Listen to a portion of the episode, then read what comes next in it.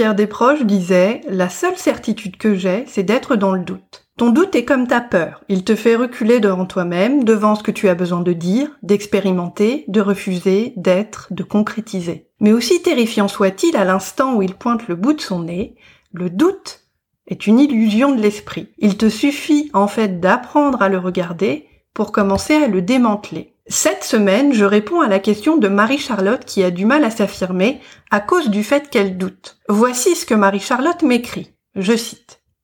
Le doute est un frein à ma capacité à m'affirmer. Et si je me trompe? Et si ce n'est pas ce que je veux? Et s'il y a un truc que je n'ai pas compris? Et si? Donc, en plus du regard des autres, il y a le doute de soi-même.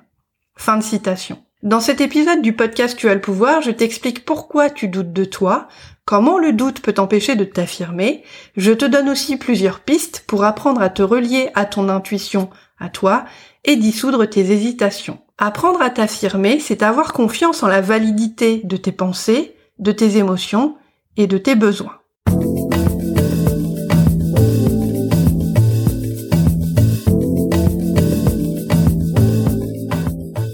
Partie 1. La confiance en soi n'existe pas. Il y a plusieurs lunes de ça, quand j'étais encore fort ignorante de moi-même et que je bossais dans un bureau avec trois plantes en plastique mou et 90% de gens que je pouvais pas piffrer, je me suis prise d'amitié pour une de mes collègues, Lisa. Douce, simple et subtilement intelligente. Lisa a un esprit affûté et bouillonnant. Elle est brillante mais elle ne s'en rend pas compte. Elle doute d'elle-même en permanence. Lisa est engluée dans le labyrinthe du doute. Lisa se tâte, tâtonne. Elle hésite, elle est perplexe. Elle ne sait pas si elle peut vraiment se faire confiance, que ce soit au taf avec son nouveau Jules, ou dans ses rapports toujours un peu particuliers avec sa famille, une smala chaleureuse et aimante à en étouffer, où Lisa a du mal, elle, à trouver sa propre et unique place. Lisa aimerait bien quitter Rouen pour bouger sur Bordeaux.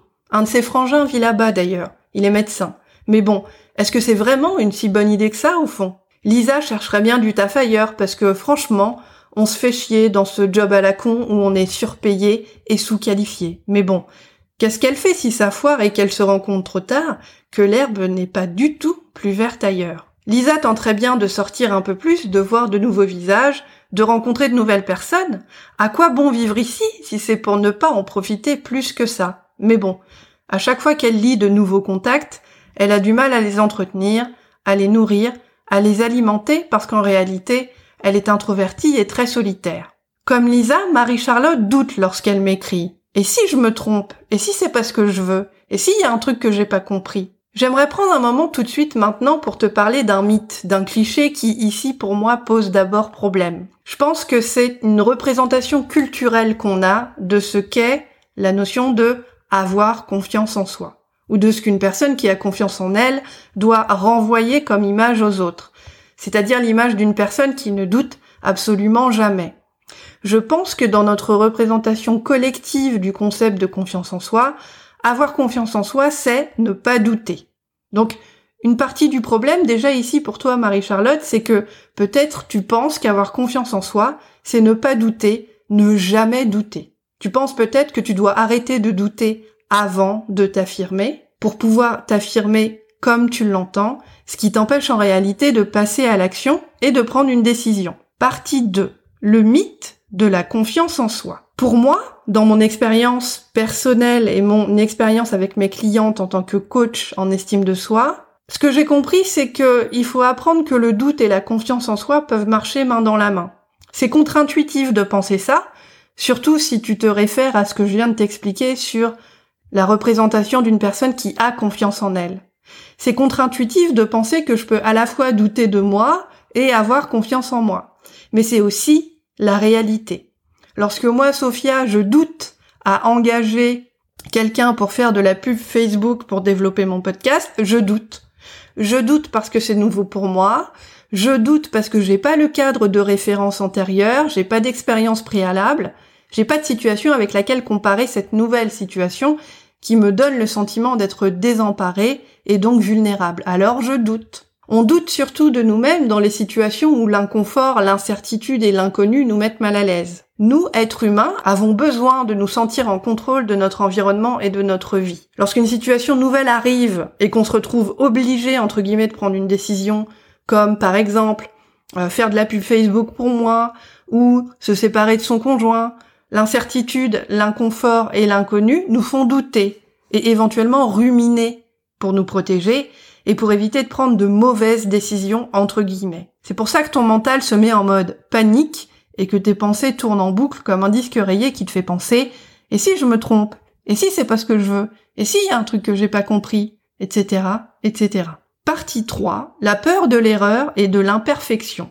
Deuxième mythe dont j'aimerais te parler ici, c'est de notre peur de l'erreur, qui pour moi est très intimement liée à notre obsession du perfectionnisme, obsession que je relie directement à nos modes d'éducation autoritaires qui nous ont appris à l'école qu'il ne fallait surtout pas faire d'erreur, sous peine éventuellement d'être puni, rabroué, humilié, d'avoir une mauvaise note. Voilà ce que j'aimerais te dire concernant le doute et les pensées comme et si je me trompe? Et si c'est pas ce que je veux? Et s'il y a un truc que j'ai pas compris? C'est qu'en fait, ça n'est pas parce que tu doutes que tu n'es pas capable de décider, c'est-à-dire de choisir une option et de faire un pas en avant, comme quand tu arrives à une intersection sur la route et que tu choisis de tourner à gauche ou à droite par exemple. Je reprends l'exemple de ma pub Facebook pour illustrer mon propos, d'accord?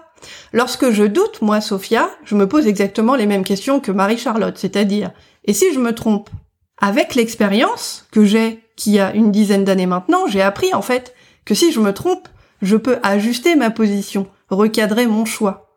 Si par exemple le taux de clic que j'ai sur ma pub Facebook est pas assez élevé, je peux décider d'augmenter mon budget ou de changer le texte de mon annonce par exemple. Mais c'est d'abord parce que je me suis trompée entre guillemets, c'est-à-dire parce que j'ai fait un pas en avant et que j'ai pris une décision, que je suis capable de réajuster ma stratégie et de prendre une deuxième décision. Et mon expérience et mon travail sur moi m'ont aussi permis de comprendre que ma valeur en tant que personne n'est pas liée à mes réussites ou à mes échecs.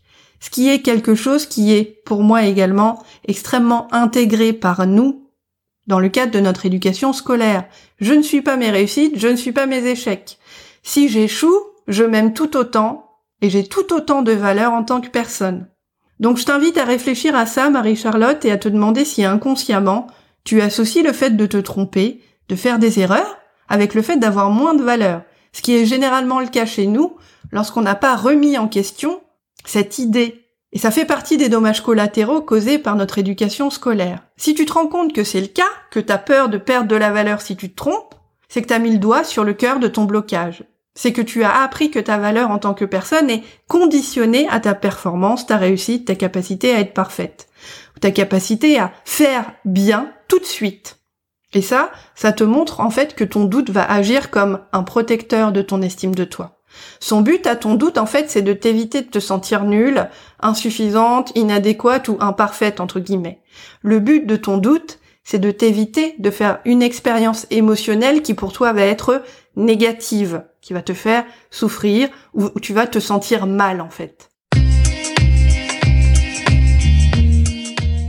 À l'idée de dire non, tu as le souffle court. Et à chaque fois que tu veux t'affirmer devant quelqu'un, ta peur du conflit te fait renoncer. Tu pries pour que personne ne te demande plus jamais rien. Mauvaise nouvelle pour toi, malheureusement. Continuer à dire oui aux autres sans t'affirmer ne t'apportera pas la liberté que tu recherches. Vivre en permanence dans la peur du jugement des autres et te plier en quatre pour eux sans jamais rien dire de peur de les décevoir, c'est usant. Aujourd'hui, tu subis tes relations et les situations où tu dois t'affirmer se transforme en cauchemar parce que tu ignores quoi dire et comment le dire. À quoi ressemblerait ta vie, ma chérie, si tu arrivais à poser des limites aux autres sans manquer de t'évanouir? Je suis Sophia Andrea, coach en estime de soi et la créatrice du podcast Tu as le pouvoir. J'aide les nanas trop gentilles qui veulent s'affirmer dans leurs relations à communiquer avec assurance, confiance et sur un pied d'égalité avec les autres afin qu'elles se sentent pleinement légitimes et respectées. Si tu veux t'affranchir de ta peur du jugement des autres et que tu es prête à investir dans ta transformation, réserve ta session révélation gratuite de 30 minutes avec moi en m'envoyant un email à l'adresse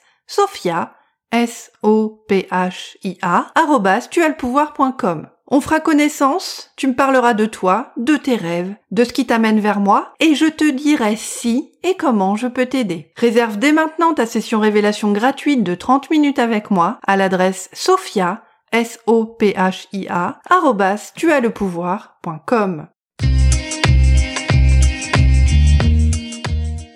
Je reprends l'exemple de ma pub Facebook. Pour reprendre les mots de Marie-Charlotte, si je me dis, et si c'est pas ce que je veux, bah je me rends compte, moi, Sophia, que c'est en faisant, en agissant, en me confrontant à la réalité, que je comprends émotionnellement que c'est ou ce n'est pas ce que je veux. Autrement dit, je fais la différence entre la connaissance intellectuelle et la connaissance émotionnelle. Si tu crois, par exemple, comme une des clientes que j'ai accompagnées récemment, que tu veux te séparer de ton compagnon, mais que tu as du mal à te décider, parce que évidemment c'est une décision qui est super importante, tu peux, en guise d'alternative, choisir, par exemple, de faire une pause de six mois dans ton couple et aller squatter la chambre d'amis de ta copine Sylvie. En passant ainsi à l'action, tu ne décides pas de te séparer tout de suite, tu doutes moins parce que tu vis intellectuellement et émotionnellement l'expérience de la séparation temporaire, ce qui te permet d'avancer dans ton travail intérieur et de t'approcher de la meilleure décision pour toi. Note bien que je ne parle pas de bonne ou de mauvaise décision, parce que pour moi ça veut rien dire, mais de la décision qui est la meilleure pour toi. Décider, c'est faire un pas en avant pour recueillir un certain nombre d'informations qui te manquent et qui font que tu restes coincé dans ta tête. Pour arrêter de douter, il faut passer à l'action pour glaner ces fameuses informations qui nous manquent parfois pour nous décider et qui font que notre mental tourne en rond désespérément en essayant de trouver une solution qui va être viable pour lui. Dans son email, Marie-Charlotte écrit aussi, et s'il y a un truc que j'ai pas compris? Bon, le conseil que je te donne à ce sujet, c'est de poser la question. C'est ce que j'apprends à mes clientes. À être dans l'initiative. Si je doute de ne pas avoir compris un truc, comment puis-je, moi, lever ce doute? Est-ce que je peux passer un coup de fil, poser la question, envoyer un SMS, faire une recherche sur Google? Pose-toi la question, comment puis-je lever ce doute? Que ce soit par la théorie ou par le passage à l'action. Ensuite, ton travail, c'est d'agir concrètement, même si tu continues à douter, pour trouver cette information. Initier, prendre l'initiative, c'est commencer à décider et donc sortir du doute. Arrêter de ruminer, arrêter de rester coincé dans ta tête, de trop penser et d'être enfermé dans ton mental. Lorsque tu prends l'initiative, c'est toi qui reprends le pouvoir. Souvent tu doutes parce que t'es en face d'une nouvelle situation et que face à l'inconfort, à l'incertitude et à l'inconnu, tu te sens impuissante et vulnérable. Mais ce que tu dois retenir, c'est que tu as toujours le pouvoir et la capacité de te poser la question comment est-ce que je peux faire pour moins douter? Qu'est-ce qui me manque comme information? C'est à ce moment-là, en fait, que lorsque tu doutes le plus, t'as peur de te tromper et de prendre entre guillemets une mauvaise décision, se matérialise sous la forme du doute, qui a pour mission première de te protéger, comme je te disais tout à l'heure, du risque de te sentir nulle, insuffisante, inadéquate ou même imparfaite si tu fais une erreur, parce que ton éducation t'a appris que faire une erreur, c'était risqué de te sentir rejeté ou abandonné. Donc tu continues à douter toi parce que ça te coûte moins cher que de t'affirmer et éventuellement de te tromper. C'est comme ça que ton doute en fait te maintient dans une position d'inconfort qui est psychologiquement plus confortable que de sortir de ta zone de confort. Et en même temps, ton doute t'empêche d'agir pour te confronter à l'inconnu et récupérer les infos dont tu as besoin pour moins douter mieux décider, prendre une décision qui va être plus informée par l'expérience et donc plus complète pour toi. Souviens-toi qu'avoir confiance en soi et douter sont totalement naturels et compatibles, même si c'est contre-intuitif pour nous en raison de notre représentation culturelle de ce que c'est qu'avoir confiance en soi. Pour moi, avoir confiance en soi, c'est surtout, avant tout, apprendre à se faire confiance sur le fait de se tromper. Parce que se tromper, ça ouvre de nouvelles portes qui ouvrent à leur tour sur de nouvelles réponses. Alors évidemment, toutes les décisions sont pas égales. Il y a une différence entre décider ce que je vais manger ce soir et décider de me séparer de mon conjoint ou même de divorcer. Ton travail, à toi, si, si tu te retrouves coincé dans une tempête mentale d'indécision qui te gâche la vie et qui t'empêche d'avancer, c'est, comme je te le disais tout à l'heure, de te poser la question, qu'est-ce qui me manque pour décider? Est-ce que c'est de l'expérience? Est-ce que c'est des informations? Est-ce que c'est un petit peu des deux? Et si c'est le cas, ton boulot, c'est de passer à l'action pour obtenir cette information, ces informations, ou passer à l'action. Avoir confiance en soi, ce n'est pas ne pas douter. Avoir confiance en soi, c'est accepter de marcher main dans la main avec le doute et comprendre que ce n'est pas parce que je doute que ma valeur est moindre, ni parce que je me trompe. C'est quelque chose que je dis tout le temps à mes clientes lorsque je commence à travailler avec elles. Trompe-toi. Tu vas te tromper, c'est normal et c'est comme ça que tu apprends. C'est comme ça qu'on apprend en tant qu'être humain. On apprend en se trompant, lorsqu'on apprend à écrire à l'école, lorsqu'on apprend à conduire, lorsqu'on apprend une langue étrangère. C'est naturel et ça fait partie du processus d'apprentissage. Avoir confiance en soi, c'est aussi accepter de faire des erreurs, d'être imparfaite et de se montrer vulnérable face à soi-même et face aux autres. C'est accepter de s'excuser si on se gourre parce que notre mental nous a fait tout un sketch, qu'on a cru ce putain de sketch et qu'on a interprété les paroles ou les actions de quelqu'un à travers le prisme de notre doute et de notre peur. Si tu t'affirmes tout en doutant, tu verras qu'en fait c'est pas la fin du monde si tu te trompes. Personne n'est mort que je sache. Ensuite, tu verras que si une décision te semble trop dure à prendre, comme dans l'exemple de la séparation dont je te parlais tout à l'heure, tu peux toujours te poser la question, quelles sont mes options? Quelles sont mes alternatives? Qu'est-ce qui me manque pour décider? Tu as le droit de te tromper parce que c'est comme ça qu'on apprend. Avoir confiance en soi, ça n'est pas ne jamais douter, c'est simplement accepter en fait que le doute va pointer le bout de son nez dans toutes les situations où tu vas sortir de ta zone de confort, où tu vas entrer dans un espace où il y a beaucoup d'inconnus, beaucoup d'incertitudes, beaucoup de d'inconfort, tout simplement, et que le doute va te montrer que c'est un nouvel espace à challenger en fait pour toi. Tu doutes parce que tu ne te sens pas en sécurité. Et donc ton travail c'est accepter de faire de ton mieux, mais comprendre aussi que tu ne peux pas tout contrôler, ni disposer nécessairement de 100% des paramètres pour faire un pas en avant, tout simplement. C'est en t'affirmant, même si tu doutes, que tu prendras conscience en fait de tes capacités et que tu prendras confiance en ton aptitude à réévaluer ta décision ou à la voir sous un angle constructif. C'est jamais tout blanc ni tout noir. Si je me trompe, entre guillemets, j'ai la capacité de tirer un enseignement de cette erreur-là pour prendre une décision plus optimale pour moi la prochaine fois. Donc, plus tu seras dans l'initiative, plus tu apprendras à aller chercher les infos qui te manquent et qui te font douter.